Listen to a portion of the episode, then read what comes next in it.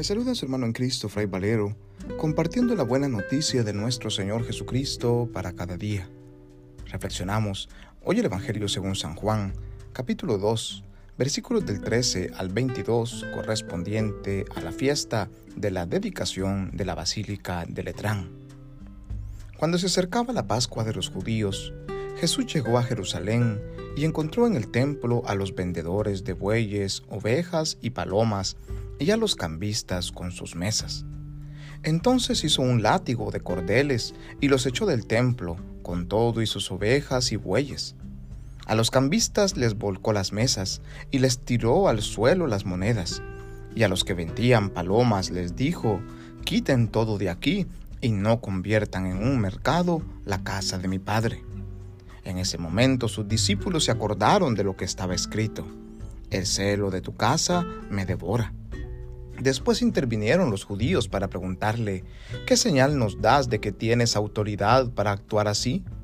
Jesús les respondió, destruyan este templo y en tres días lo reconstruiré. Replicaron los judíos, cuarenta y seis años ha llevado la construcción del templo, ¿y tú lo vas a levantar en tres días? Pero él hablaba del templo de su cuerpo. Por eso cuando resucitó Jesús de entre los muertos, se acordaron sus discípulos de que había dicho aquello, y creyeron en la escritura y en las palabras que Jesús había dicho. Palabra del Señor, gloria a ti Señor Jesús. Al celebrar esta fiesta de la dedicación de la Basílica de San Juan de Letrán, esta recordamos que es la fiesta del Papa. La Basílica de Letrán fue la primer sede de todo Papa donde desde donde se transmitía la cátedra, es decir, la enseñanza de los pontífices que se convierte en magisterio, es decir, en lineamientos para la vida de la iglesia, en la interpretación de la palabra de Dios y la puesta en práctica en esta iglesia que es el cuerpo de Cristo. Justamente celebrar a la iglesia como lo hacemos hoy, es celebrar en primer momento al templo físico, esta basílica y todas las iglesias del mundo entero, que son construidas con las piedras vivas de cada uno de los discípulos y discípulas del Señor, que nos convertimos en partes de un mismo cuerpo que es la iglesia cuya cabeza es Cristo Jesús.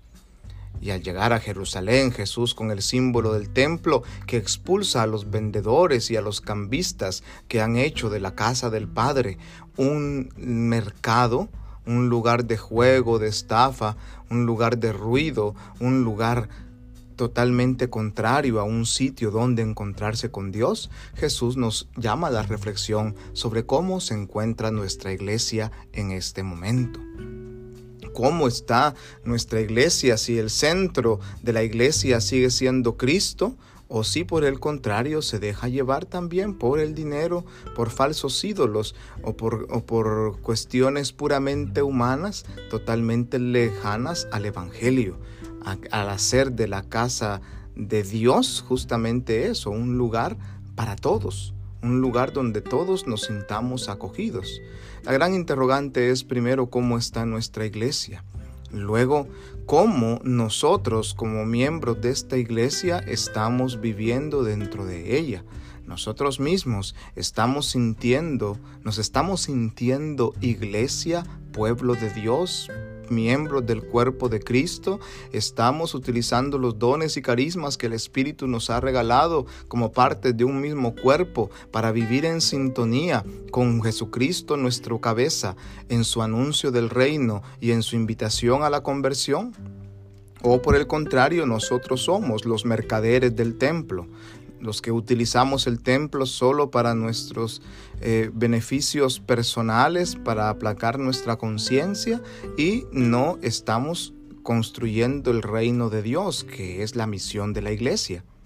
Y finalmente, la última interrogante de esta celebración de hoy es cómo nosotros vivimos nuestro cuerpo cómo nosotros somos conscientes de que somos templos también del Espíritu Santo y cómo si estamos viviendo nuestra vida, eh, estamos llenos de eh, juego, llenos de pecado, llenos de podredumbre, llenos de corrupción, llenos de mentira, como es nuestro cuerpo, que tanto lo estamos cuidando y somos conscientes que el Espíritu de Dios habita en nosotros y que quiere que sea Cristo quien reine en nuestro interior. Hoy pues la invitación es a hacer de nuestra iglesia una iglesia viva, una iglesia humana, una iglesia humana y divina a la vez, una iglesia que necesita ser reparada, una iglesia que necesita volver a sus orígenes, es volver al Evangelio, volver a Cristo, que es el centro de la vida de la humanidad toda que es el centro de la iglesia y que todos nosotros, miembros de la iglesia, pueblo de Dios, podamos vivir realmente como Cristos, construyendo el reinado del Padre entre nosotros. Que en su infinita bondad y misericordia nos bendiga y acompañe en este día, Dios Todopoderoso, en el nombre del Padre, y del Hijo, y del Espíritu Santo. Amén. Paz y bien.